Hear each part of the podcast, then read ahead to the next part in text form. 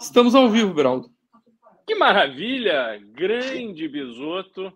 Um prazer imenso estar aqui de novo com você. Boa noite a todos que nos acompanham nesse magnífico MBL News no dia depois da vitória da Argentina.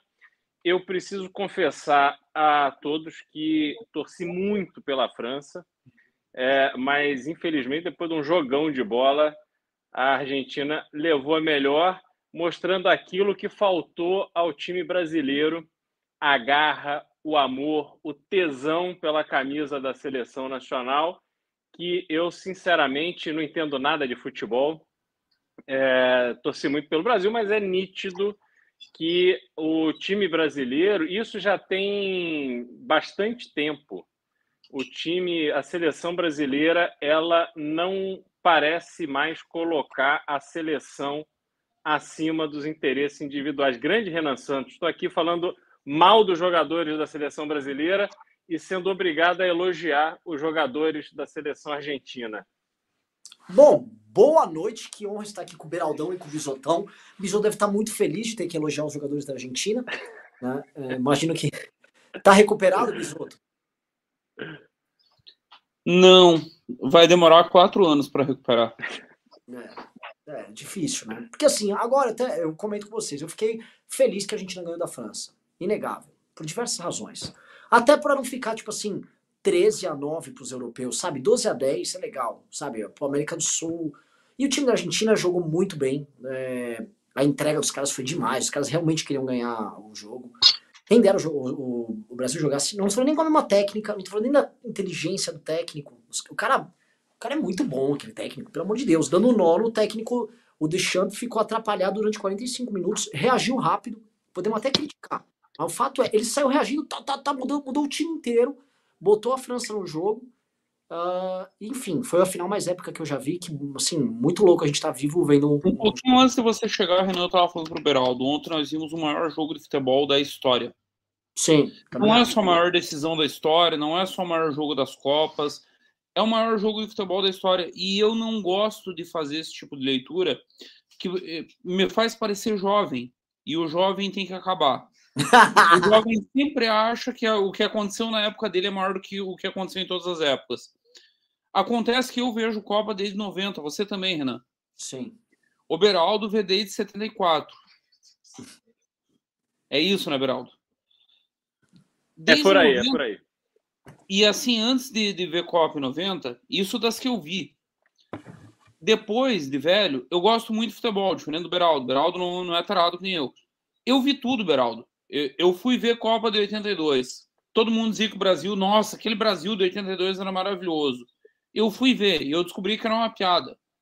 Ah, oh, calma, oh, cara! Calma, eu também vi todos os jogos ali daquele time, tá? Tinha um monte de piada. Falha. Time de casado e solteiro. Time de casado e solteiro. Moído pela Itália. Moído. Moído. Agora, falando do atual, o Renan teve uma sacada, Beraldo, ele amadureceu o ponto de vista dele entre 2018 e agora. Em 2018 ele estava numa posição muito mais radical e ele foi maturando ela e hoje ela está perfeita. A posição do Renan é que o nosso problema é cultural. Nós compramos uma versão de Brasil que o Brasil é alegria nas pernas. Isso. O Brasil é dor. Brasil é, é feliz. O Brasil é só jogo bonito. E aí o Casimiro não faz a falta quando tem que fazer no meio-campo. Uma falta que resolveria o jogo. Sim. As Sim. linhas sobem faltando quatro minutos, um negócio que não faz nenhum sentido, pensando taticamente, mas que faz sentido se você é um país alegre. Se você é alegre, nós vamos fazer dois, nós vamos fazer três, opa, nós estamos felizes. É. É igual, igual o, o, tem um meme de uns japoneses, né, que foram mostrar, é um vídeo, na verdade, assim, era um desenho animado, aí mostrava um time, não é aquele desenho de futebol super campeão, ele um time, o personagem do anime estava enfrentando os brasileiros. Aí, basicamente, o time brasileiro era um monte de rapazes acrobatas, que ficavam samba, e voavam, e davam pirueta. Isso. Aí, o que que eu vi? Saiu agora, eu, eu fui no escritório do Ember, não vou citar o nome do rapaz, né, mas eu cheguei lá e falei, você viu, né, a Argentina ganhou, tal, time da França não jogou bem, mas jogou sério, tal, blá, blá, blá. Aí o cara vira, é, mas o gol mais bonito da Copa foi o nosso. Falei, ai, a gente é acrobata, né? pirueta para dar chute, é muito bom, né? Caiu nas quartas, mas Cara, o eu gol tô bonito. pouco me ó, fudendo se é bonito, se é feio. Eu quero é ganhar, porra. É. Não É é, difícil, não é difícil. Qualquer pessoa normal vai defender isso. É tipo dizer, nossa, minha empresa lucrou muito no final do ano, mas nós lucramos de um jeito feio, nós devemos ser lucrados de um Uhum. jeito mais bonito. É. É. É assim, o, o, o- isso é aceitar o papel que o mundo quer pra gente. O mundo quer um papel subalterno, alternativo pro Brasil. Por exemplo, o O mundo não Renan quer teve a sacada, Beraldo, que é a seguinte, que é um comercial que teve da Nike em 98, com o Ronaldo Fenômeno. É o primeiro grande case de marketing esportivo do Brasil. É com o Ronaldo Fenômeno. E era Joga Bonito, o título do comercial. Uhum. E só vai piorar essa narrativa ao longo dos anos. Começa com o Ronaldo, lá em 98, vai em 2002, e aí vem o Ronaldinho Gaúcho, daí fudeu tudo. Porque a Sim. partir disso, virou a pataquada do mico de circo do, da foca. Kesley, jogador do Palmeiras, que inventou o drible da foca. O brasileiro virou o driblador da foca. Sim, Nossa, como são engraçadinhos. sim. Como eles são Ai, divertidos. é, ai, como eles são alegres. E o alegre é, o- é igual o bobo da sala de aula. Eu falei isso Uhum. na live da tarde. O mundo quer que o Brasil tenha o papel do bobo na sala de aula. Aquele cara que faz as piadinhas. Ai, como fulano é engraçada. O bobo da sala de aula, em bom português, não come ninguém. Todo mundo sabe disso. Ele é engraçado. Todo mundo é meio que amigo dele. Ele não, ele não incomoda ninguém.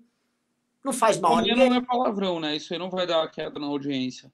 Talvez dê, mas assim, a- a- enfim, peço desculpas aí, galera. Peço desculpas. É que eu precisava usar esse termo aí, porque é, é, é o exemplo do que resta pro Brasil. Por exemplo, o Brasil não pode ter uma agricultura competitiva. Ô, ô, como assim? O Brasil crucifica o Tour de Blonde.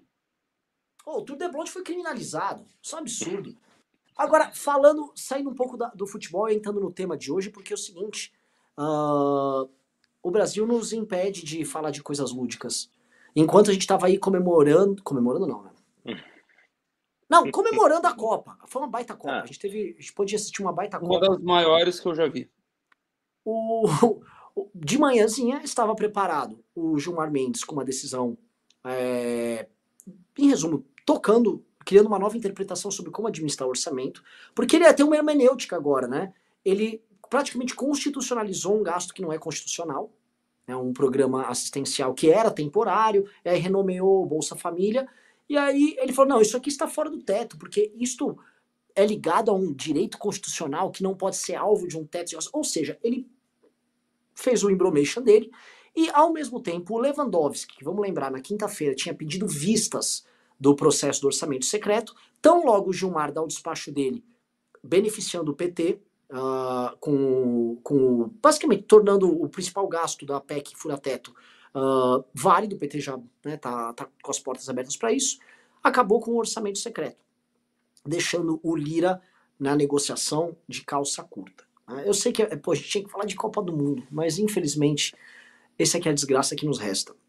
E aí eu vou jogar essa bola para vocês, porque é o seguinte, ah, Lira humilhado nesse ponto, ele eu queria saber assim os o que vocês acham, quais foram os detalhes desse jogo, porque pro PT já ter feito o uso da- dessa carta, ou seja, o, tá desnudado aqui o tipo de parceria política montado junto com o STF, a meu ver, vocês podem discordar, para ajudar o PT ter uma, uma entrada segura nesse novo governo. para o PT ter precisado fa- usar, fazer esse recurso, deixar ele tão exposto tão rapidamente, é porque o Lira deve ter dificultado bastante as negociações. né? E aí eu começo o programa com isso. Como vocês veem esse xadrez? Quem quer começar? Eu, eu começo, Renan. O, claramente o Lula ele sacou o super trunfo.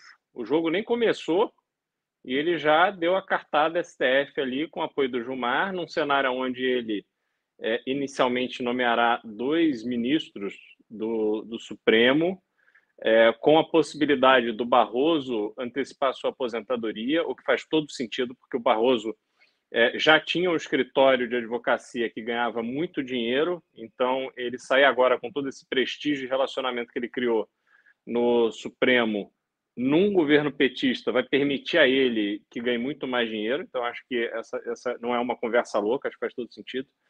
E tem todas as nomeações do STJ, fora, obviamente, outras nomeações de cargos de, no Executivo, Ministério da Justiça, chefe disso, chefe daquilo e tal, que isso tudo interessa no xadrez do Judiciário. Então, há claramente um, uma corte sendo feita ao Lula, que é um velho conhecido do judiciário por não só pelo fato de ter sido presidente da República por dois mandatos e ter conseguido eleger e reeleger a sua sucessora, mas também por ter é, tido seus processos ali tramitando e uma hora ele vai preso, depois o mesmo tribunal solta, enfim. É, então, ali claramente essa corte, corte que foi feita também ao Bolsonaro, a gente precisa lembrar disso. As decisões que protegeram o Flávio na investigação da rachadinha, a postura do Noronha, do ministro Noronha, do STJ, que foram coisas assim, aberrações para fazer um agrado ao Bolsonaro, tudo visava indicação STF, indicação de aliados ao STJ, enfim, o jogo é esse. Então, é o judiciário jogando o jogo que sempre jogou. E aí a gente tem o aspecto, ainda do ponto de vista do judiciário, do Lewandowski. Ricardo Lewandowski esteve com Rodrigo Pacheco no Senado há, sei lá, três dias, viu ali a proposta do Senado para é, legalizar o orçamento secreto, deu uma entrevista coletiva. Aí eu, ali eu já achei um absurdo, porque era um representante do Supremo, um juiz numa causa, dando uma entrevista coletiva ao lado daquele que estava sendo julgado, porque o Pacheco representa o Senado, o Congresso.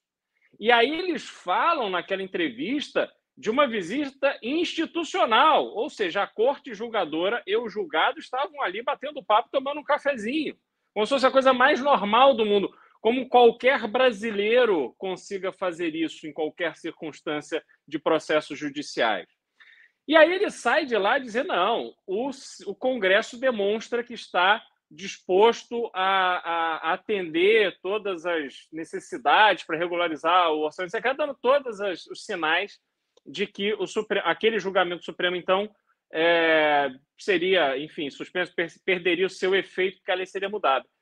E aí passam três dias, o Lewandowski vai e dá uma no peito do Congresso e declara que é tudo o que passou, o que foi aprovado, que é tudo inconstitucional. Então, assim, o, o, o STF mostrando as suas garras é, num patamar muito além do que deveria. Essa decisão do Gilmar Mendes, para mim, é uma coisa assim. Se você olhar a Constituição brasileira, né, é, todos somos iguais perante a lei. Isso serve para tudo. Então, eu pago ICMS na minha operação de sei lá o quê. Bom, se você reduzir o ICMS da gasolina, tem que reduzir para o meu setor também, porque somos iguais perante a lei. Aí você vai tudo.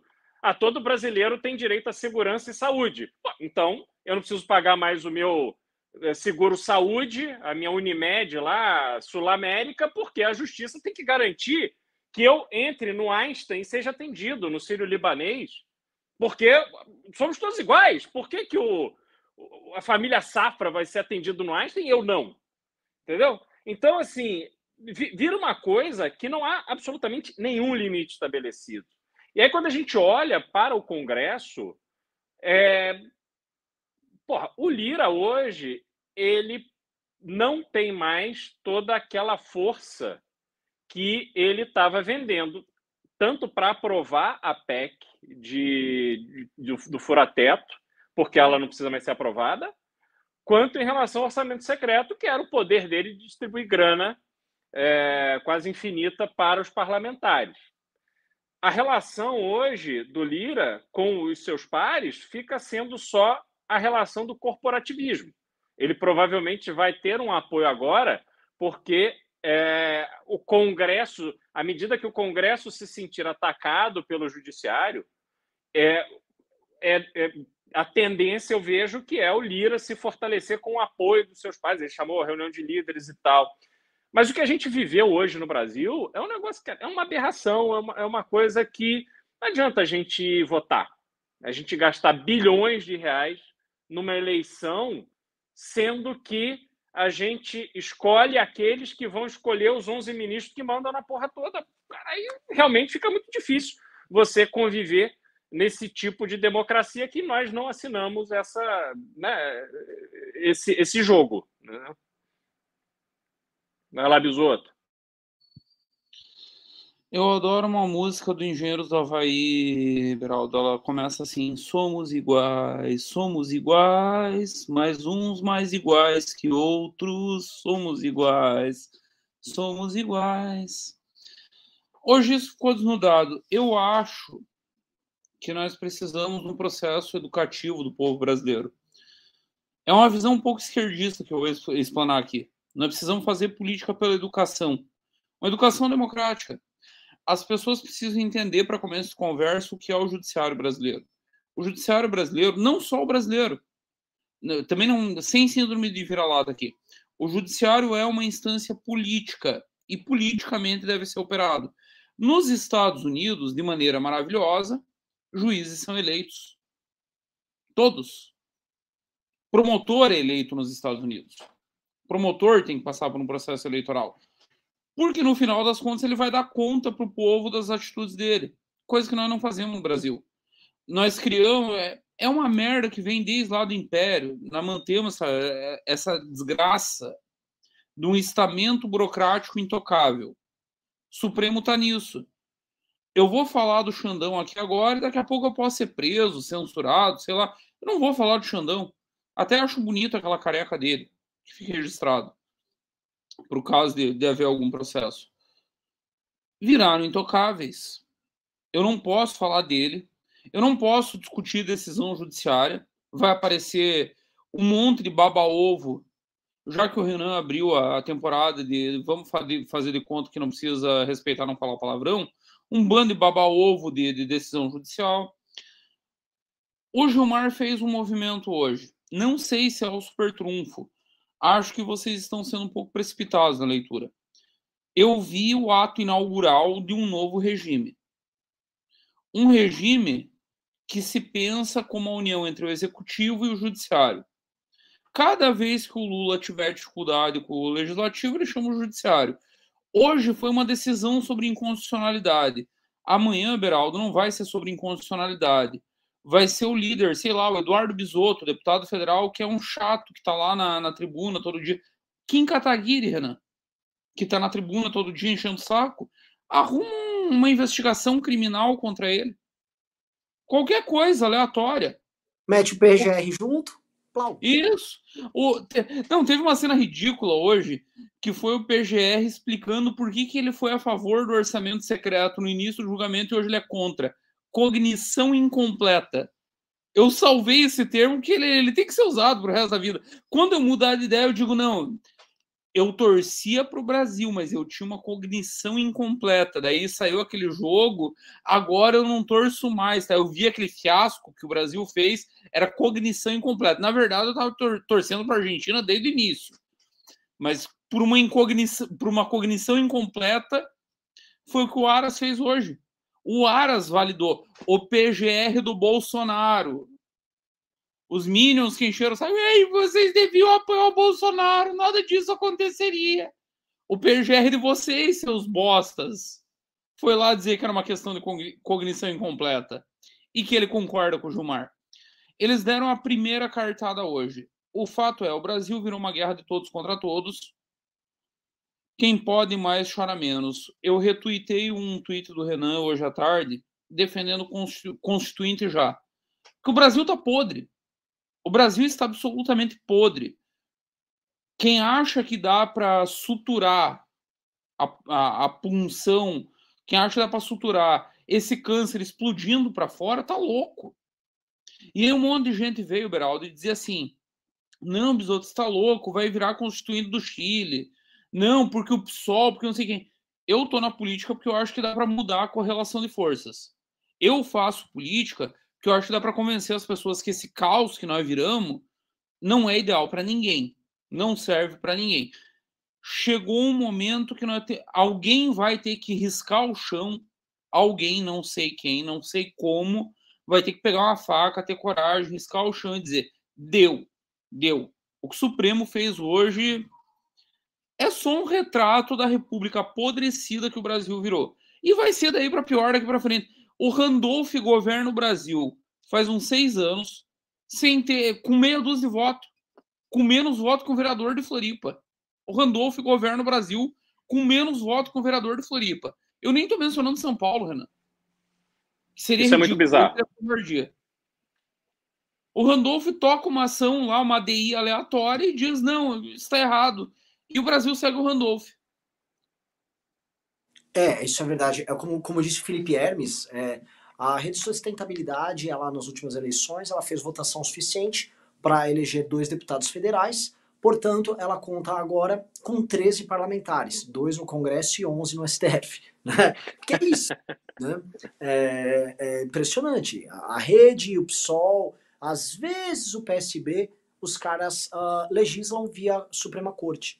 Parece até combinado. O, né? PSB, Renan, de gente que só utiliza o partido como Tabata Amaral, a Tabata é uma parlamentar da rede. Sim. Ela tá no PSB porque o namorado dela mandou ela tá no PSB porque ali dá mais voto, mais influência, Sim. mais estrutura. Ela é uma parlamentar da rede. Que, no fundo, assim, para entender, né, muita gente, eu tô vendo agora os bolsonistas chamando isso de o consórcio, né? Eu acho engraçado ele chamar de consórcio porque a gente usava o termo uh, consórcio de forças, tal, porque foi essa, essa, essa junção uh, de elementos do MDB, PSDB, PT, inúmeros nomes da Suprema Corte, especialmente os nomeados pelo MDB e pelo PSDB, se juntando ali com os do PT, o Bolsonaro nomeando dois caras que entraram basicamente no mesmo jogo. Essa turma se transformou num bloco, e esse bloco está tentando voltar para o Brasil pré-2013. A gente já comentou várias vezes isso aí. Como Bolsonaro uma... nomeou o André e o Cássio Nunes. Os Sim. dois são do PT. Os dois são do PT. Sim. O Bolsonaro teve direito a nomear dois ministros supremos e nomeou dois petistas. Então, no bolso, o, o, um deles está no bolso do Toffoli, que é o, o André Mendonça, sempre teve no bolso do Toffoli. O, aliás, né, não, não quero, é até redundante falando do, do, do, de como o Bolsonaro jogou com o PT, mas voltando no raciocínio, esses caras, é, para governar, eles vão precisar fazer uso desse expediente que o Bisotto falou. E tinha uma coisa, no governo Bolsonaro a gente tinha um executivo fraco, legislativo e judiciário fortes. Agora nós temos o legislativo fraco e executivo e judiciário fortes. A constante, por enquanto, é o judiciário forte. É, o que eu acho que aconteceu nessa negociação foi, vamos dizer assim, a estratégia ter ficado clara muito rápido. Como se o, o, o PT já tivesse sacado a arma logo no começo.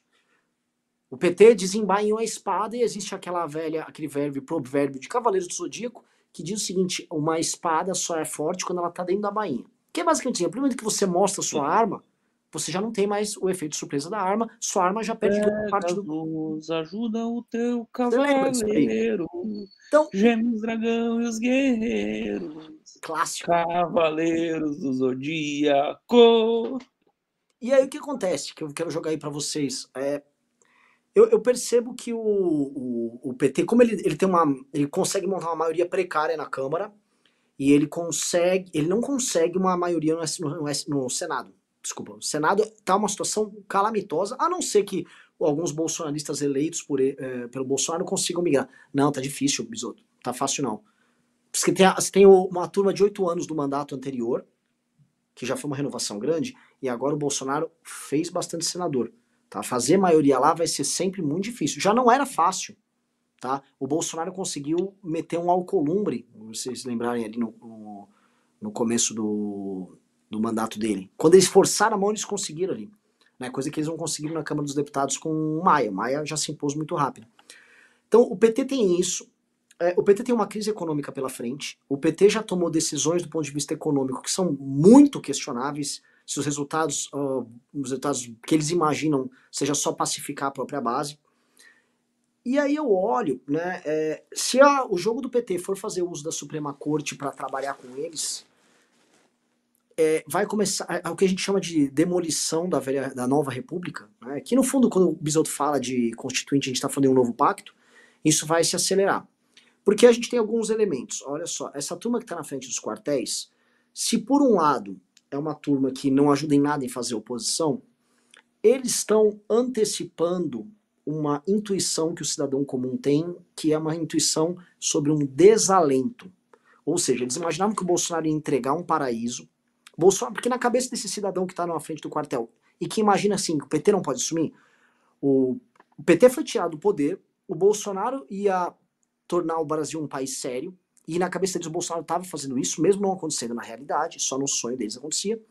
E aí, vamos dizer assim, o mal se juntou, e aí o mal colocou o Lula lá. E aí enfim, eles não têm mais o que fazer porque o Bolsonaro, que era o agente que tinha todo esse poder de ação, ele não tem mais esse poder de ação.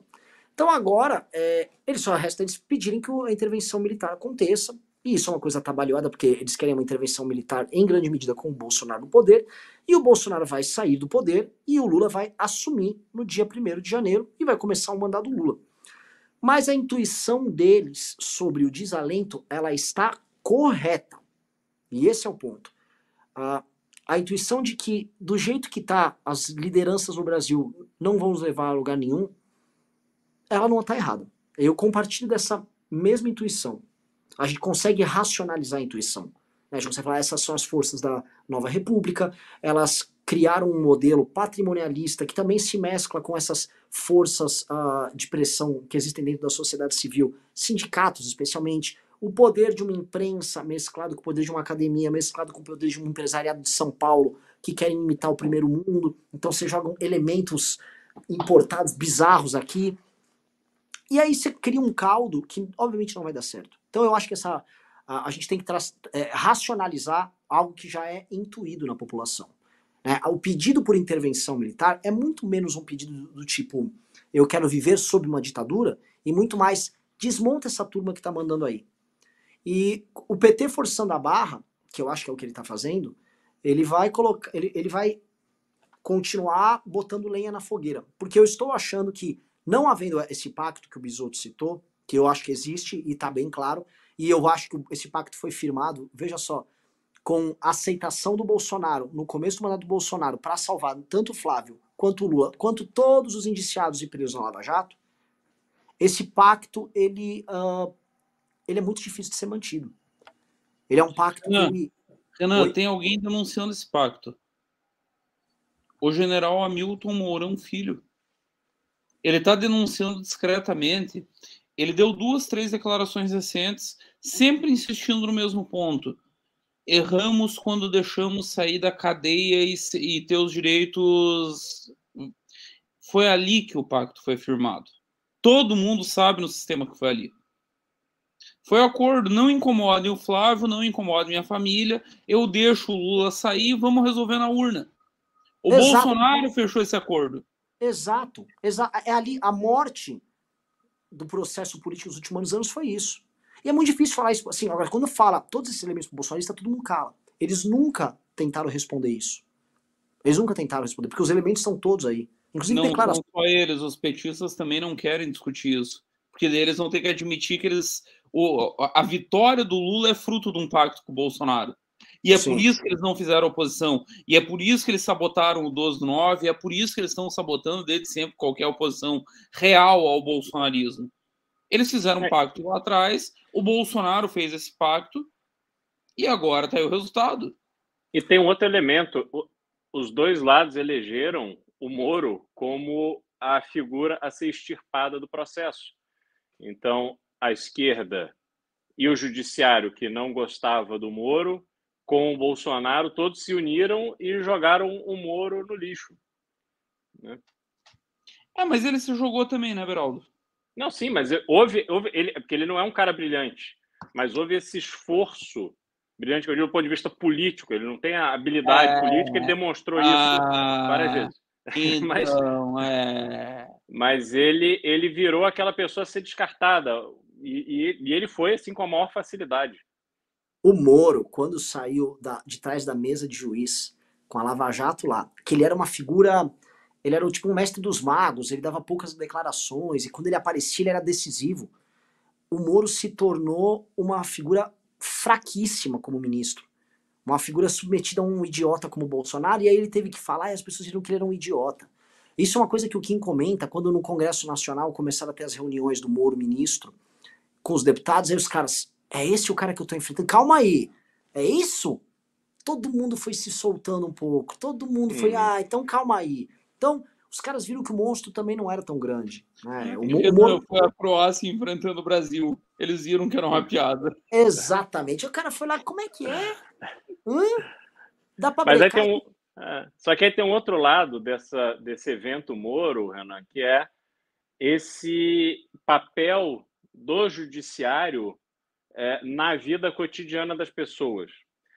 Uma figura fraca como o Moro transformou o Brasil por um período num, numa caça às bruxas, assim, porque não foi só o que aconteceu no ambiente da Lava Jato, é, foi o que aconteceu em vários outros processos, como no caso do próprio MBL, aonde aquele ambiente de que todo mundo é bandido até que se prove o contrário, o judiciário foi ali colocando suas manguinhas de fora e foi atrapalhando a vida de muita gente. Então, você tirar o judiciário dessa desse jogo, desse grande acordo, é muito mais difícil do que você tirar o legislativo, por exemplo, ou tornar o executivo fraco num acordo entre legislativo e judiciário.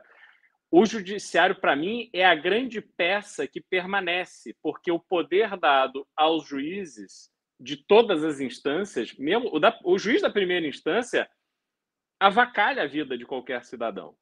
Então, isso é um, é um problema, porque ele é um problema que, nas decisões morosas e tal, passa governo, sai governo, entra governo e porra, o judiciário não, não, não, não, sai de cima daquilo ali. E você deixa os seus oponentes, os oponentes, nesse caso do judiciário, sempre nas cordas. Entendeu? E essa, como mudar isso?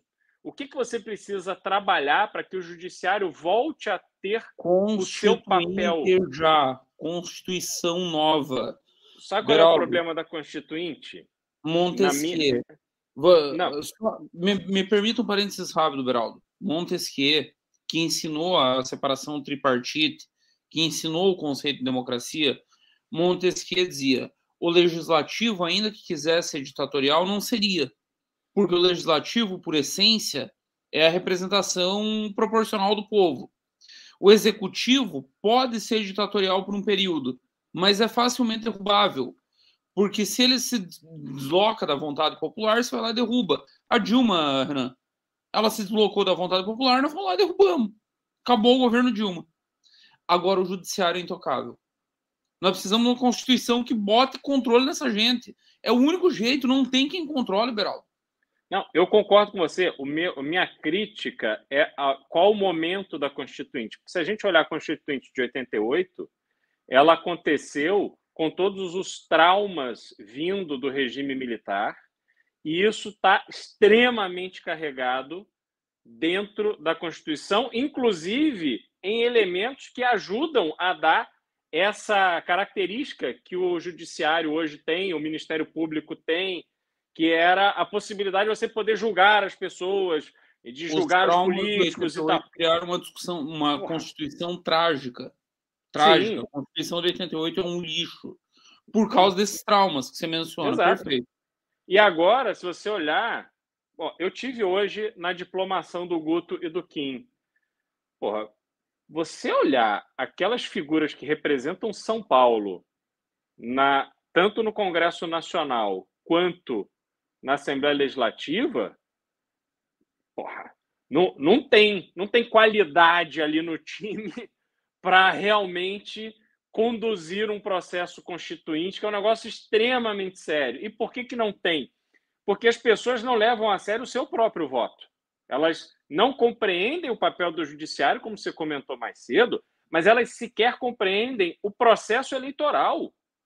Já falamos isso aqui inúmeras vezes. Quantas pessoas disseram, ó, oh, para mim, pertence ao número, aqui no Maranhão não apareceu sua foto. Falaram isso para o Renato, falaram isso para Amanda, porque as pessoas, e olha, pessoas que nos seguem, pessoas que votaram em nós, são pessoas que gostam de política, que se envolvem em política, que levam a sério e tal, e elas não compreendem. Então, você imagina que este retrato que eu vi hoje ali, é, pessoalmente, dos representantes de São Paulo em Brasília, é, porra, é, é muito ruim. E como é que você vai ter uma Constituição minimamente capaz de resolver estes problemas se aquelas pessoas que estão lá, em grande parte, sequer entendem qual é a dinâmica desse problema? É difícil. Eu vou concordar em parte, Beraldo, e vou te dizer o que eu penso enquanto agente político. Se eu não acreditar na minha capacidade de mudar a correlação de forças, eu vou para casa e vou fazer outra coisa. Eu vou virar analista de futebol. Eu entendo tanto de algoritmo quanto o nosso amigo Rica Perrone. Eu sei manipular o algoritmo para me dar um dinheiro do caralho com análise de futebol. Aí eu abandono política. Eu acredito na capacidade que eu tenho, que você tem, que o Renan tem, que o Kim tem de alterar a correlação de forças.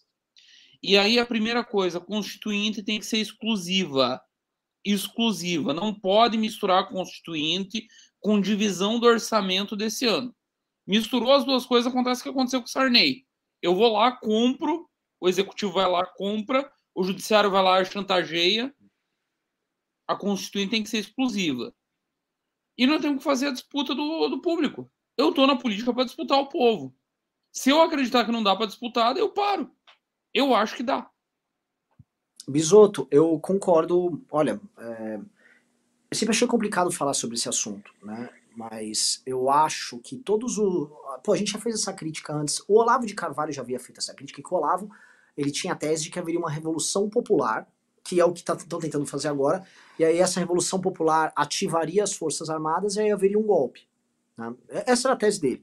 Agora, eu tô lembrando do final do Olavo e tô rindo.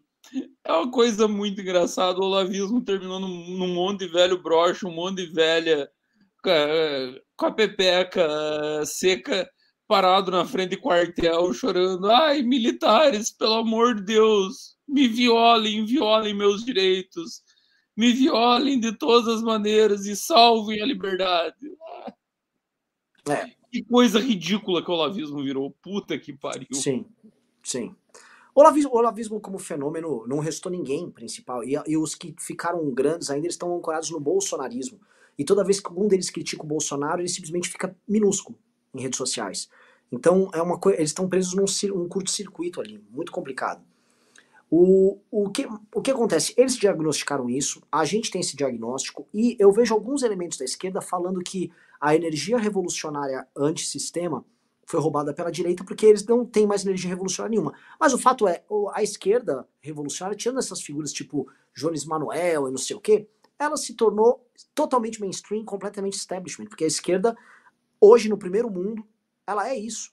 A esquerda é grande empresário bancando a agenda para fazer seu filho ver vídeo no TikTok e mudar de sexo e você ficar mexendo em Suprema Corte, criando brigas raciais, falando em integração, falando em diminuição do consumo de carne, porque isso vai salvar o mundo. Virou esse o discurso da esquerda e isso é o discurso mainstream. E eles têm financiamento para poder trabalhar assim, financiamento à vontade, eles têm decisões em cortes superiores para fazer isso. E o, aqui no Brasil isso foi importado e eles imitam. Então, um, um Barroso, um Gilmar... disso no, na hora de tratar do financiamento com os irmãos Koch? Não, não, essa turma aí não, não, não, não canta. Os irmãos Koch não quiseram pagar o MBL para isso? Não. Agora, só comentar um negócio. Além do não mandar dinheiro, negócio. a galera não tá mandando like na live, gente. Estamos com 2.100 pessoas. Se tivesse o like, tava indo para 2.500. Like live. Outra coisa. Como sempre, tem a missão, tá? Nós estamos nesse instante com Deixa eu ver aqui no clube. Pera, vamos lá, ativando aqui, que a internet está um pouco lenta, mas uh, quando abrir aqui eu vou falar para vocês. Ah, aqui ó, nós estamos com 55 pessoas que entraram hoje no clube. Ou seja, nós temos que terminar o dia com 65 só aqui da galera entrando. Lembrando que o Beraldo vai começar a ter um programa dentro do clube quando a partir de fevereiro, no Clube Mimbere. E Só para ter... esclarecer, o Beraldo vai começar a fazer programa então. Vai, e você, Bisoto, também vai ter um, uma coisa aí. Lindo desse fazendo o programa, pelo amor de Deus, vocês não vão se inscrever no clube. É um absurdo. Nós, aliás, galera, a meta para eu dar. Até comentar um negócio para vocês. É, o escritório do MBL deu férias para boa parte das pessoas, só que eu avisei. Vocês querem férias? Ou vocês querem descansar agora no Natal? Só se bater 1.500 pessoas no clube. Vocês sabem, a gente bateu mil nesse instante. Eu vou mostrar aqui para vocês de leve. Estamos ó, em 1.416. Tá? Tem 1.416 pessoas que entraram. Para eu dar férias para todo mundo, tem que virar 1.500. Eu falei, bom, eu libero alguns com a condição de que todo o setor aqui do escritório vai ter que deixar uma pessoa de refém essa semana. E aí eu libero os reféns, então logo bata 1.500, obrigando os demais a trabalharem de casa para fazer bater 1.500. Ou seja, todo mundo teve que deixar um refém. Então tem uma turma no escritório que está indo trabalhar de refém. Gente, refém. Olha, olha, a tragédia que o Brasil virou, Renan transformando em escravos os servidores do MBL. É um negócio muito triste isso. Muito triste. É, mas é o que a gente faz para poder, pensando no, no, no, inclusive na constituinte do Bisoto, construir um partido e criar um, com calma lideranças. Porque é o seguinte, o meu ponto é, não, eu acho inevitável a queda da nova república. Eu acho que os remendos institucionais que estão sendo feitos são tão grandes que já não dá mais para segurar. Por exemplo, essa decisão do, do, do Gilmar Mendes. vamos, vamos imaginar um cenário hipotético aqui. Estamos nós três aqui, tem três cabeças para pensar bem. A nova república se sustenta em cabeças como Lula, Sarney, Temer. Tem algumas grandes cabeças e nós estamos falando de tudo de gente com mais de 80 anos de idade. Sim. Esses caras vão faltar daqui a pouco. E o arranjo institucional é muito ruim. Não tem como sustentar essa bosta. Bisoto, não tem... diminua as palavras um pouquinho, por favor. A gente soltou um pouquinho, mas você já abriu a porteira. Você... Desculpa. Por favor. Peço perdão. Não tem como sustentar esse arranjo. É um arranjo ruim. É um arranjo muito ruim. E aí, daqui a pouco, não vai ter Sarney, não vai ter Lula e não vai ter Temer. Sarney tem mais de 90, o Temer tem mais de 80, o Lula está chegando aos 80. Esses caras mantêm a nova república na força da personalidade de cada um, cada um do seu jeito. Daqui a pouco falha. E o arranjo é muito ruim. O Beraldo citou os furos desse negócio. Brasileiro nenhum vai aceitar mais esse troço por mais 10 anos. E aí, ou alguém racional oferece uma saída, ou a saída vai ser feia, não vai ser bonito. Eu tenho insistido muito nisso. Quem é contra a Constituinte, quem é contra um, uma saída desenhada, vai se bater com 1700 e... A Revolução Francesa foi que ano? 779? 89. É. 89 não é americana? Não, o americano é um 776. Isso. Mas é a Revolução Francesa, é aquele cenário de gente de cabeça correndo, de sangue, de loucura, da plebe louca querendo sangue de todo mundo. É isso que vai acontecer. Deixa eu só fazer um comentário sobre isso. É, esse tipo de análise mostra para gente a incapacidade de renovação da política brasileira, do ponto de vista de construção de verdadeiras lideranças e não aproveitadores e tal e mostra também o tamanho da oportunidade, da responsabilidade que o Aécio perdeu. O Aécio tinha toda capacidade de ser essa grande figura da renovação brasileira que faria a ponte dessa velha guarda para novos líderes. E o Aécio, ele propositalmente perdeu essa oportunidade porque ele nunca teve esta preocupação. Se a gente olhar o que ele fez, as escolhas que ele fez, quando ele sai da, da, do governo e vai disputar o Senado, numa eleição onde eram dois senadores, ele traz para disputar com ele o Itamar Franco, com 80 anos de idade, morreu senador. E aí, quando ele vai ser candidato a presidente, ele coloca para disputar em Minas o Pimenta da Veiga, que era um cara que já estava aposentado. O cara foi oito anos governador de estado. Não morava em Minas, anos. Geraldo. Ah, o, o, Pimenta da Veiga não morava, morava em Rio, Minas. Né? Ele foi oito, quatro anos senador e não construiu novas lideranças. Não é, um cara que só vivia na farra com jovens. Cara, é, é, é uma grande oportunidade perdida. E aí, uma coisa que eu coloco, Renan, vamos imaginar que essa ideia da Constituinte tome forma. Como é que ela se daria na tua visão? Bom, para você iniciar, assim, como você tem uma ruptura da norma fundamental, né, que é a, base de uma constituição, é, você tem que ter um evento originário que vai provocar a ruptura e a convocação de uma Assembleia Constituinte. Ou você faz metendo uma pressão muito grande no poder estabelecido a ponto dele fazer uma convocação, ou esse regime é deposto e as forças que tomam ele fazem uma convocação. Né? Então, ou seja, todo ato originário de uma nova Constituição, via de regra, é um rompimento com a ordem uh, anterior.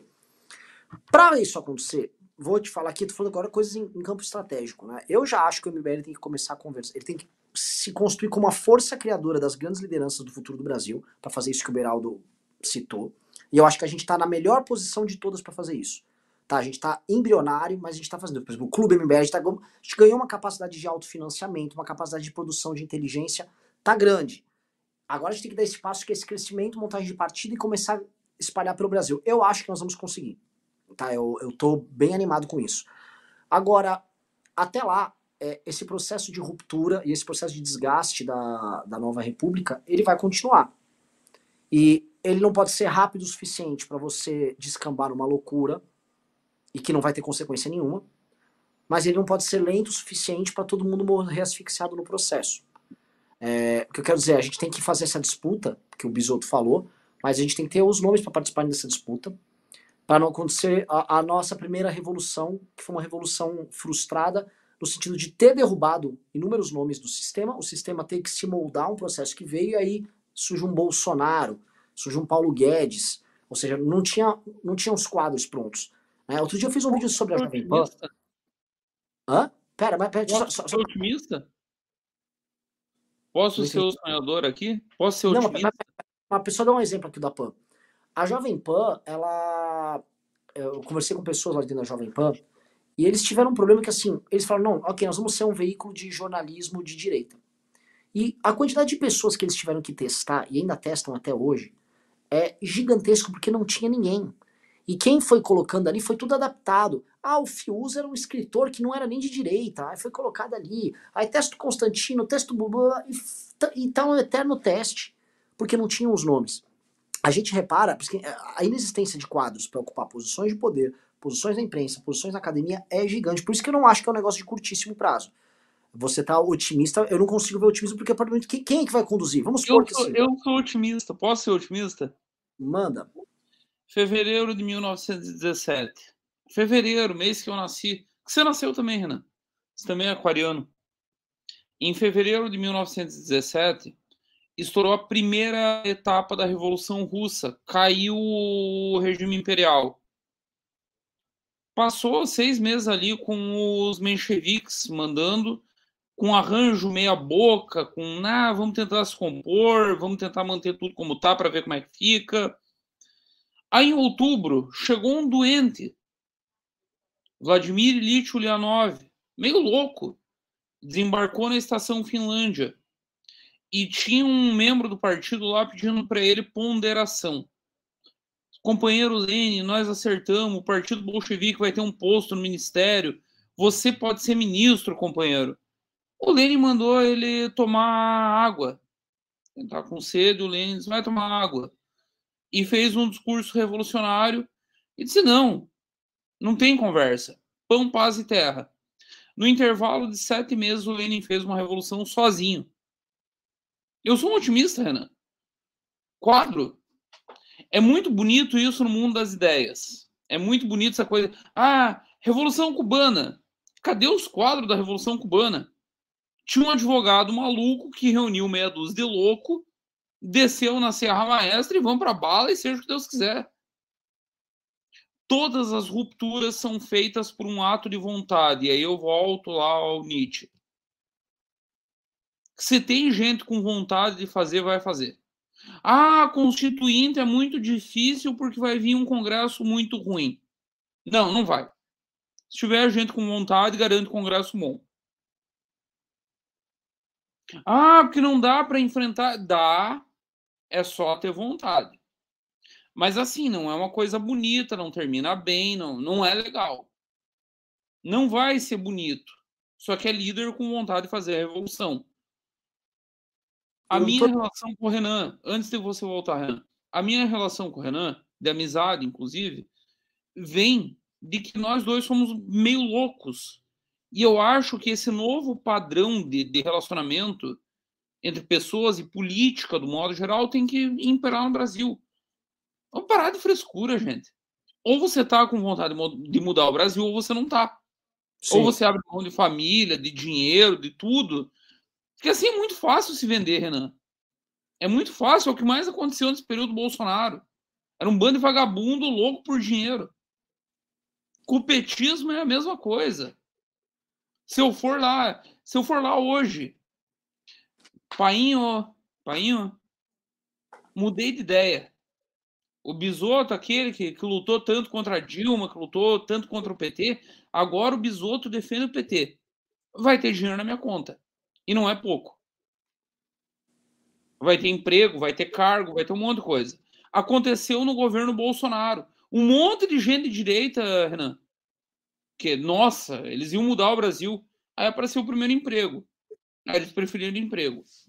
Agora, quem tiver com vontade de ir até o fim, faz a constituinte, ordena o Brasil, não escuta vagabundo, não se vende e faz a coisa acontecer. É simples. É a junção de vontade com oportunidade. A oportunidade surgiu, está na cara de todo mundo. Quantos têm vontade e estão dispostos a ir até o fim? A pergunta é essa. Quantos eu, têm vontade eu, e vão até o fim? Eu acho o seguinte, eu acho que a, realmente a manutenção, eu não sei se é consensual o que, que ele ouviu o Beraldo, mas a manutenção do sistema como tá e do pacto como tá, eu realmente acho inviável. É inviável, sabe, por uma razão, isso eu conversei muito com o Ricardo. É inviável porque é, inclusive, economicamente insustentável. O Brasil não vai conseguir pagar isso. Já está impagável. Já está tendo que fazer outra reforma da Previdência. A máquina pública, é, como ela se protege e se retroalimenta dentro desse próprio sistema, ela continua mantendo privilégios dela. Vai vir a loucura, a, a loucura woke começa agora no governo do Lula. Já teve hoje o Flávio Dino falou o seguinte: a nossa justiça será antirracista. O que quer dizer? Primeiro, a justiça é racista, então? O, o que a gente sabe é quando eles falam que a, a justiça e a polícia tem que ser antirracista, como aconteceu aqui nos Estados Unidos, eles tentaram fechar delegacias de polícia, é, é desfinanciar a, as polícias nos municípios e nos estados, uh, e exigir que certas decisões, por exemplo, ah, um rapaz matou uma pessoa, um outro rapaz, o rapaz era negro, ah, não pode prender, porque a justiça tem que ser antirracista. Quais são os critérios dele, né? Então, assim, a gente já vê que essa pataquada tá vindo aqui, isso vai ficar insustentável. E isso vira um barril de pólvora, porque no fim, própria, o próprio financiamento disso, sabe o que está rolando? Eu vejo o Brasil sacrificando a classe média a todo custo, criando uma massa proletária é, absolutamente perdida, sustentada com programas sociais de transferência de renda, uh, se mantendo louca aí na, nas, qual o próximo Big Brother do dia, qual a próxima coisa lúdica para eu, eu ficar vivendo.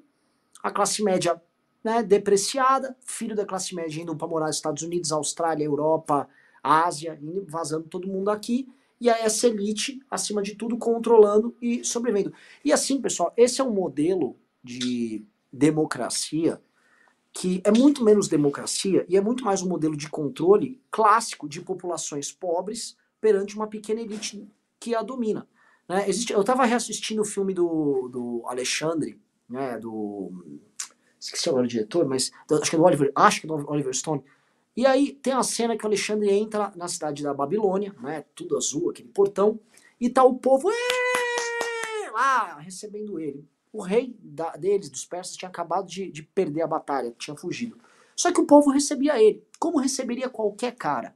Que qualquer população que é meramente dominada e que vive sob o julgo de uma estrutura burocrática de coleta de impostos, de administração da força, aquele povo ele é um povo que é conduzir. E nós estamos indo para um estado de proletarização total nosso, de gente recebendo grana e ficando olhando e o poder é trocado entre certos nomes e a gente é administrado por uma burocracia, porque sempre termina a burocracia administrando. Né? A burocracia dos persas ficou quando Alexandre veio, continuou quando continuou aquele o Império Seleucida, continuou no, no Império seguinte. Vou te chamar para dar uma aula no meu curso, Renan. Eu estava usando só a referência do Robert Michels no meu curso está com referências melhores. Essa aqui, essa aqui eu fiquei vendo porque assim, a burocracia continua. E o povo, não pode ser esse povo que aquele, o cara lá é, segurando umas madeiras, soltando fogo, dançando. Isso somos nós. Virou um povo aí que. Né? É uma Alegria nas pernas na política. Exatamente. E, inclusive, o, a, a, os americanos estão discutindo sobre o processo de proletarização que os Estados Unidos estão passando. Né? Você está vendo favelas surgindo em inúmeras cidades. Detroit virou um favelão, mas assim, todo mundo manda relato que a Califórnia inteira está virando um favelão. Né? Boa parte da população da Califórnia está indo para o Texas e estão começando a fazer favelão em Austin. Né? E os Estados Unidos, com a imigração em massa, eles estão passando por esse processo de criar o seu próprio proletariado e a gente ir para esse modelo de Estado dando dinheiro para uma massa empobrecida que vai ficar se perdendo entre bobeiras, distrações e uma burocracia lá, eles chamam de deep state, que vai ficar administrando isso. Eu acho assim como muitos é, nomes lá da direita americana acham, que isso vai colapsar. Tá? Eles também estão colapsando lá, e essas discussões que a gente está tendo aqui sobre a nova república, os americanos estão tendo lá. Eles estão falando, se ganhar o DeSantis na próxima eleição, ele não governa e vai ser complicado. Eles acham que até 2030 muita coisa ruim vai acontecer nos Estados Unidos. Renan, mas o, é... último presidente que governou nos Estados Unidos chama Dwight D. Eisenhower. Desde então, é uma putaria, perdão, é, é uma palhaçada em que a burocracia toma conta do, do regime e políticos servem como nome fantasia. Desde o Dwight Eisenhower. O Eisenhower avisou. Era o complexo industrial militar na época dele. Se, se complexificou muito depois do, do Eisenhower. Muito. Tipo, naquela época era só industrial militar. Agora é tecnológico, a não sei. Quem que governa o mercado financeiro? Beraldo, fica à vontade. Não, só para fazer uma observação do seguinte. É, a gente compara muito o caso brasileiro com o caso americano, o momento que o Brasil vive, com o momento que os Estados Unidos vivem, mas tem uma diferença para mim que é essencial, que é a dinâmica da sociedade. Nos Estados Unidos, você tem um, mar de oportunidades. Hoje a Flórida tem 3% de desemprego, ou seja, é pleno emprego, não só a Flórida, inúmeros estados.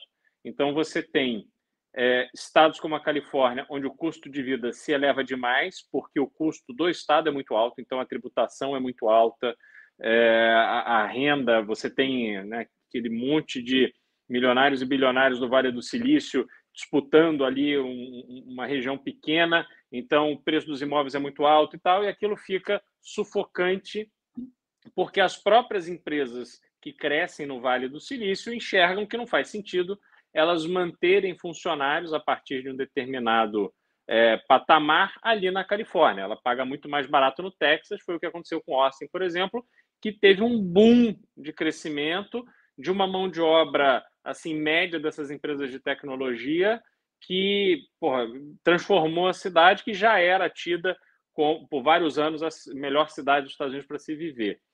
Mas o que acontece? É, você tem que observar lá nos Estados Unidos que a juventude, aí, assim como no Brasil também, ela vem ficando muito preguiçosa. Né? O jovem, de uma certa forma, a gente está cada vez mais focado é, no ter, no parecer, na foto do Instagram, não sei o quê, mas o processo para você conquistar o verdadeiro sucesso é um processo chato. Tem que trabalhar, acordar cedo, se desgastar, né? E, e as pessoas parecem que vivem uma vida de faz de conta. Isso gera um, um, uma frustração Geraldo, coletiva. Para o jovem. Hum. O jovem precisa acabar.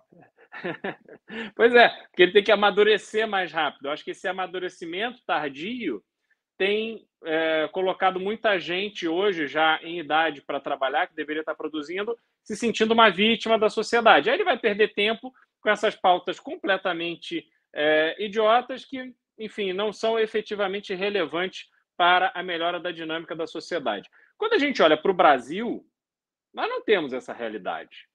Né? A gente tem um desemprego alto em, em números, você tem muita gente que não está desempregada porque já cansou de procurar emprego, o cara está vendendo água quando tem congestionamento na, na, na, na avenida, ele está com uma barraquinha de camelô, ele está fazendo um bico aqui, bico ali, e aí você tem essa base da pirâmide social brasileira sobrevivendo, tanto em áreas é, do campo pouco desenvolvidas, como também nas áreas urbanas. Você anda por São Paulo hoje, você vê a quantidade de gente morando nas ruas e você vê claramente pessoas que estão estabelecidas né, naquelas, naquelas áreas ali da rua e tal.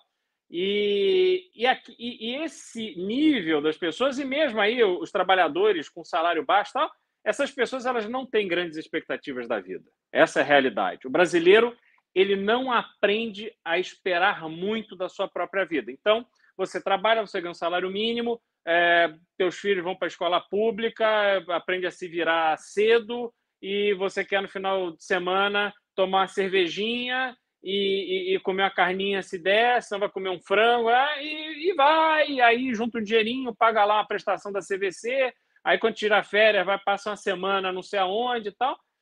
É isso. A gente, a, a população brasileira, ela vive é, com um manto negro à sua volta que ela não consegue enxergar uma vida efetivamente melhor porque ela simplesmente não enxerga o caminho de construir essa vida melhor. Aí quando você chega na classe média, a classe média brasileira, ela aí sofre com todo o peso do Estado nas suas costas, porque ela é muito tributada. Quando ela tenta empreender, aí ela vai e cai na mão dos bancos, porque você vai pegar o dinheiro emprestado, aí você percebe, porra, eu estou trabalhando, estou me lascando, estou me matando aqui para ter 10% de retorno no meu dinheiro e eu estou pagando 20% de retorno para o banco em cima do meu esforço. E aí chamam o Renan de comunista porque ele está defendendo que os bancos parem de roubar das pessoas. Mas é isso que acontece com a benção do sistema público. O governo construiu com o Congresso, é, não é nem fraco, um Congresso com interesses direcionados, os próprios, o próprio Poder Executivo, tudo operando ali para gerar esse ambiente que é inquebrável.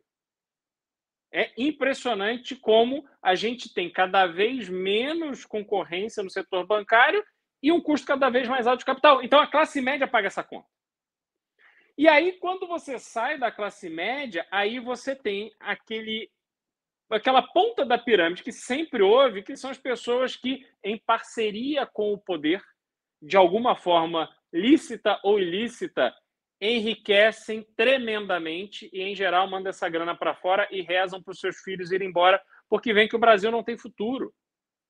Então, há uma diferença muito grande entre Brasil e Estados Unidos, e a nossa realidade aqui é uma realidade que a gente efetivamente não vai dar conta, e vocês têm absolutamente toda a razão nisso, nós não vamos dar conta de resolver com base na Constituição que temos hoje e na dinâmica de poder que se criou entre legislativo, judiciário e executivo.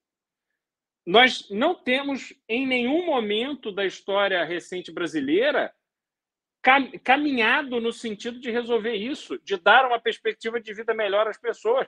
É uma ilusão.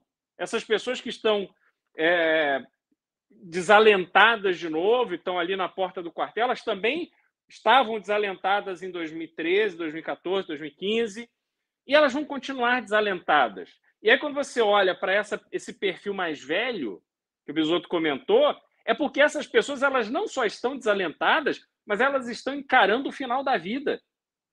E olhando para trás, falando: porra, valeu a pena? O que, que eu estou deixando para frente? Eles vieram aqui, passaram a mão no meu bolso, e eu estou vivendo uma vida difícil sendo que eu trabalhei a vida inteira para ter uma vida decente na velhice, eu não consegui, e o governo me impõe todos os dias uma derrota. Então, a angústia da terceira idade com a realidade brasileira, ela é muito compreensível. E ela vai continuar existindo. Eu, assim, tô Constituição nova já. Maravilhoso. Ó, deixa eu falar, ó, posso falar? Eu tô na tô até surpreso que a gente andou. O Bisoto começou a puxar e eu acho que falar em termos de uma nova Constituição uh, nos faz entrar no problema que, inclusive, a pessoa que está na frente do quartel está tratando, e nos faz entrar no problema que é o problema que hoje o antipetismo se transformou. O antipetismo simplesmente não aceita, não aceita uh, não só o PT, mas a intuição quando fala do STF, quando fala da é não aceitar as coisas como elas estão. O caso brasileiro, eu estou estudando muito caso americano. Né? Tô, outro dia eu citei um podcast para a galera assistir, o Austral Flight Simulation. Uh, assistam esse. Tem um debate de dois caras falando sobre a queda do regime americano, eles chamam. Né? Que eles analisam quem é o regime, quem são as forças que eles chamam de regime. E os Estados Unidos têm um problema que aqui não tem. Lá nos Estados Unidos, as Forças Armadas já são parte do Deep State. E as Forças Armadas são parte do que eles chamam de regime. Incluindo o complexo industrial militar. As Forças Armadas, por exemplo, as, as Forças Armadas Americanas compraram a agenda woke. As Forças Armadas Americanas, elas não têm uma perspectiva mais. Renan, tá engraçado. Botaram uma, um travesti agora para chefiar o programa nuclear de energia dos Estados Unidos. É uma figura ridícula. Eu é botar isso. o Pablo Vittar para chefiar o programa nuclear brasileiro. É isso. Os americanos fizeram isso. E uma coisa que eu acho interessante, né? Assim, o caso brasileiro não é igual. As Forças Armadas Brasileiras, elas estão até paranoicas do outro lado. E isso nos coloca numa situação que é muito diferente da situação norte-americana e nos dá um, uma sequência de oportunidades, não golpistas, antes que venha alguém aqui fazer recorte, muito legais, tá? Porque no final das contas, o modelo, esses americanos estão de direita estão comentando sobre isso, falam, olha, no final as coisas vão se colapsar. E eles Esse acham vídeo pode ter sido cortado de maneira maliciosa. Assista na íntegra. E, a, a, e havendo o tal do colapso, que eles imaginam que vai acontecer, é, naturalmente, em algum momento as forças armadas americanas vão ter que atuar. Então, eis um ponto para a gente ver. Essa discussão já está acontecendo na direita americana lá. E como ela vai se dar aqui, né? Eu fiz uma live outro dia com o Pedro, falando sobre o que o Curtis Yarvin comenta, o que, que o Peter Thiel pensa, né? E na parte que estamos falando da, das mentes por trás também do, de como o Elon Musk funciona. E eles acham que a situação nossa é muito similar à situação da República Romana no período do Sila contra o Mário, depois no período do Júlio César, no período do Crasso, no período do Pompeu. E a gente eu não pode acho ser... que nós estamos atrás do Júlio César. É, é, eu também acho, porque assim, são os populistas que entenderam o seguinte: haviam brigas faccionais populistas e você não podia ser o Catão. Olha só uma coisa aqui, até tem uma coisa interessante. O Catão era o cara que defendia a velha República Romana. E ele era um cara virtuoso. O Catão era mais virtuoso do que o Júlio César, todo mundo. O Catão era o cara. O Catão, porém, defendia um regime que acabou. Ele até teria conseguido. Uh, enfim, ele teve momentos em que ele poderia brecar e derrotar o Júlio César, mas ele não foi capaz de fazer isso. Nos Estados Unidos, é, a direita ela financiou um instituto que chama Cato Institute, que é, Cato é o nome em inglês, o nome para o Catão, que é a ideia deles se comportarem como se fosse o, o Catão, um cara capaz de brecar esse processo. E não deu certo. E o que essa direita nova está falando, gente, nós temos que ser o Júlio César. Nós temos que ter um novo César aqui. Tá? A República acabou, sejam bem-vindos ao Império.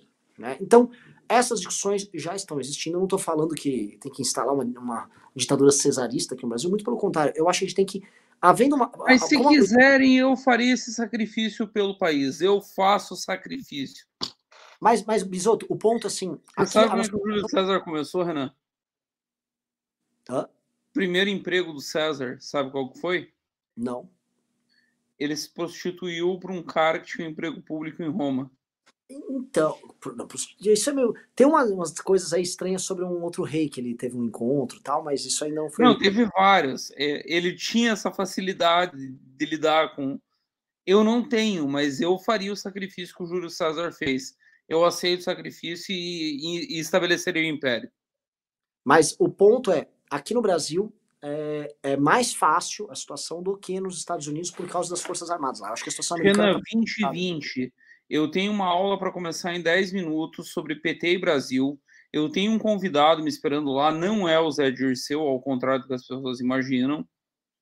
O Zé Dirceu talvez apareça em algum momento, não é agora, as pessoas são muito emocionadas. Então, por favor, leia as perguntas.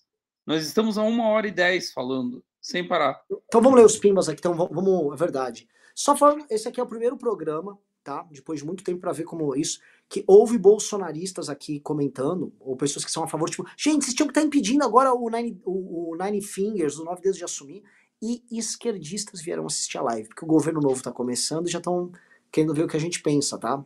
A então, propósito então, para os esquerdistas e para os bolsonaristas. Para os bolsonaristas, se nós pudéssemos, nós teríamos impedido. Nós não fizemos porque nós não podemos, não é que nós não queremos. Ah, mas vocês só ouviram que o Bolsonaro e o Constantino e seus asseclas falaram, né? Deu isso. Vamos lá, vamos ler aqui os pimbas. Daniel Pinot disse: As inteligências artificiais vêm crescendo assustadoramente. Acredito que seja importante ir pensando em uma forma de regulamentação das formas mais selvagens dessa tecnologia em um futuro governo MBL.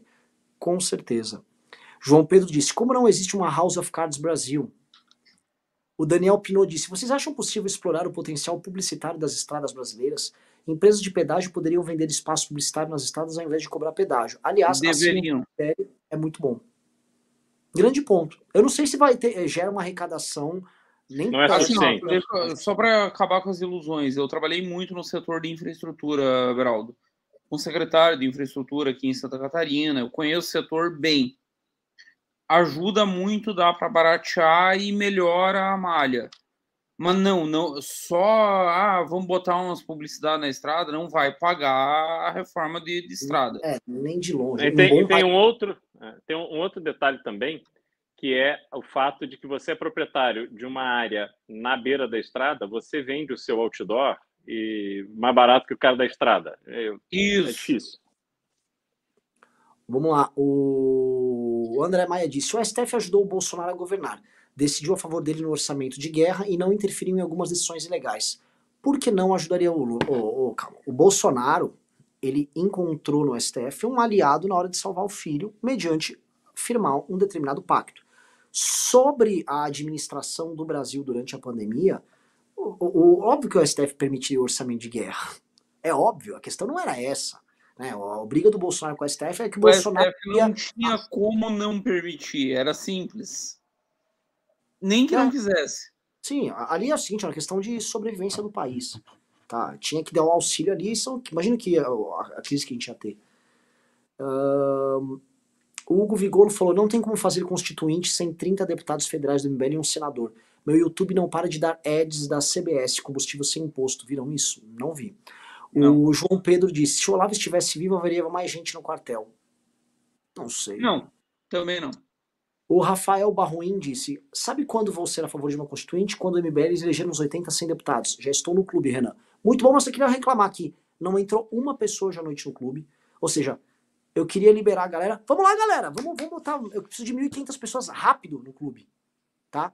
É nossa independência. Só, só, só fazer um, uma observação sobre a questão da constituinte. A ideia é que sejam eleitos deputados constituintes com um propósito específico de trabalhar exclusiva, a Constituição, que não, que não se mistura com o trabalho dos deputados já eleitos. Exatamente. Em tempo, vocês parem de perder tempo com o Renan e com o MBL, com o clube MBL. O, o Renan tem 400 milhões para internalizar no Brasil, que estava no exterior, todo mundo sabe, teve aí investigação. Vocês se inscrevam no curso Bisoto, é isso que vocês precisam fazer. Ó, o Maurício Edo disse: final da Copa no Casé TV deu mais de 6 milhões de pessoas assistindo ao vivo. Se tivesse isso tudo no MBL News, já seríamos um país de primeiro mundo? Com certeza. O motorista planetário disse: Admiro muito o trabalho de vocês e torço para conseguirem o partido do MBL. Mas enquanto vocês estiverem falando só para pessoas altamente formadas, vocês não vão conseguir chegar no poder. Fica a dica. Olha só. Esta live é para isso. Outros vídeos, outros materiais são para atingir outros grandes públicos. Não é, a coisa não é unidimensional do tipo, a gente tem que ter a mesma comunicação em todas as redes. Esse é um canal só, é um canal de live. Entendeu? Então ele é para. O Arthur comunica com o público, o Kim comunica para outro, o Guto comunica para outro, o Renan comunica para outro, o, o Beraldo, que é lindo, maravilhoso. Que homem lindo, puta que pariu. Cada vez que eu vejo o Beraldo, eu me apaixono. Ainda bem que você mora longe, viu? Ah, Beraldo, eu nunca vou esquecer daquelas madrugadas em São Paulo perdidos circulando. O Saulo Manriques disse: Renan, no vídeo de hoje você disse que o Macron usou o pronome neutro no discurso feito para consolar os jogadores. Onde, onde posso confirmar essa informação? Vai no meu Twitter, tem lá o trecho do discurso e a citação que ele usa o pronome neutro. Vai lá. O Renan é muito gente boa, eu já mandava tomar água.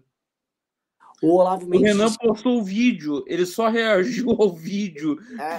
Onde é que eu posso confirmar a informação com a tua mãe? Tua mãe confirma. Ó, Olavo Mendes falou: Reinaldo com a calcinha aba com as decisões do SF. É, o Reinaldo tá. Mano, pro Reinaldo.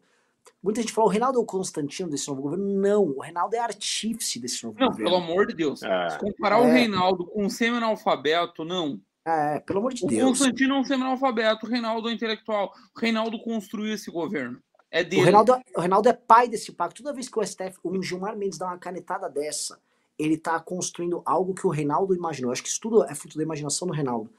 Mirelle Souza disse uma pergunta. Toda vez que eu vejo esse termo de alegria nas pernas, me vem à cabeça o Chan.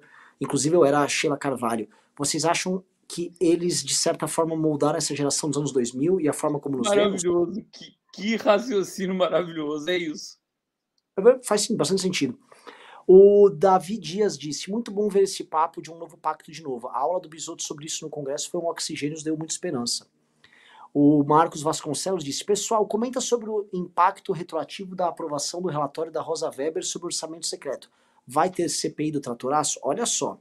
CPI fica muito difícil porque o Congresso não vai pedir uma CPI para se auto-investigar. Sendo que todo mundo tinha de petista, bolsonarista, de centrão, a suposto. Não, não, não, não, não, para, Renan. Isso quer dizer que petista pegou dinheiro no tratoraço? É isso? Não é possível. Não é possível. Eu não acredito numa coisa dessa. É. O Thomas Holmrich disse: Ave Imperador Bisoto, ansioso pela aula de hoje. O Maurício Oedo disse: urgente, Gilmar Mendes determina que manter o Brasil fora das mãos de Beraldo é inconstitucional. Pô, finalmente. Devolvam, a, a, água do Brasil para o Beraldo, pelo amor de Deus. E por último. É que está proibido comentários com palavrões. E por último, The Man with No Name disse: Bisoto, você no Twitter fica passando pano pro Lula e até já defendeu o Xi Jinping. É uma vergonha você estar no MBL, não é para estar aí nem lulista nem bolsonarista. A Holiday é para Bolsonaro, assim como o Bisoto é para Lula. Porra, mano, calma aí. Né, Renan, eu tô numa fase terrível. Ontem decidiram que eu elegi o Lula, que a culpa do governo Lula é minha eu, eu queria ter eu queria ter essa autoestima. Eu queria achar que eu fiz o governo Lula. Eu queria ser o Reinaldo, gente, eu não sou. Pois é, pois é.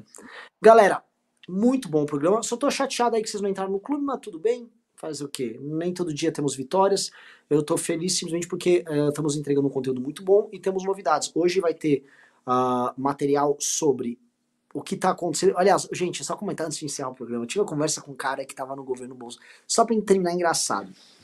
Um cara que tava no governo Bolsonaro, tá? É, cara legal, amigo meu, e resolveu assim, desabafar. Falou comigo na sexta-feira à noite. Uma hora no telefone. Vocês não têm ideia, assim. O Bolsonaro. Um, não tem mínima hipótese das Forças Armadas endossarem nada do Bolsonaro. Nada, nada, nada, nada. Ele disse que. Sabe aquilo que a gente fala que ele fica chorando e triste? Fica. Que é a, piada diz que quando o Bolsonaro começou a ver, agora na última semana, o pessoal colocar aquele plástico bolha em volta da Harley Mito, da moto do Bolsonaro. Ah, meu Deus, pô, tá acabando, pô, isso aqui, pô. Ele ficou, ele ficou mal. Ministérios inteiros precisando tomar decisões estratégicas, inclusive para se proteger agora na transição. Aí coisas que eles vão poder falar no clube. Os caras são Bolsonaro, Bolsonaro largou mão, só chora, é um fraco. E a galera que embarcou, porque teve setores, grupos religiosos, né, denominações religiosas. Gente com grana, empresários. Muita grana que endossou esse cara e que tá, ó, lenhado agora no governo Lula, ou tá tendo que se compor com o governo Lula numa posição de fragilidade, ou que tem sócios, parceiros e diretorias que estão, né, eu tô falando assim, presidente de, um, de uma determinada agremiação religiosa, sabe?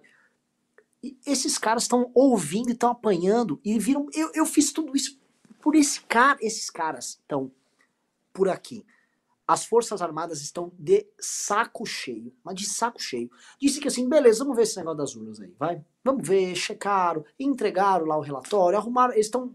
Diz que as Forças Armadas estão de saco cheio do STF mesmo. É, é, é real. Só que não.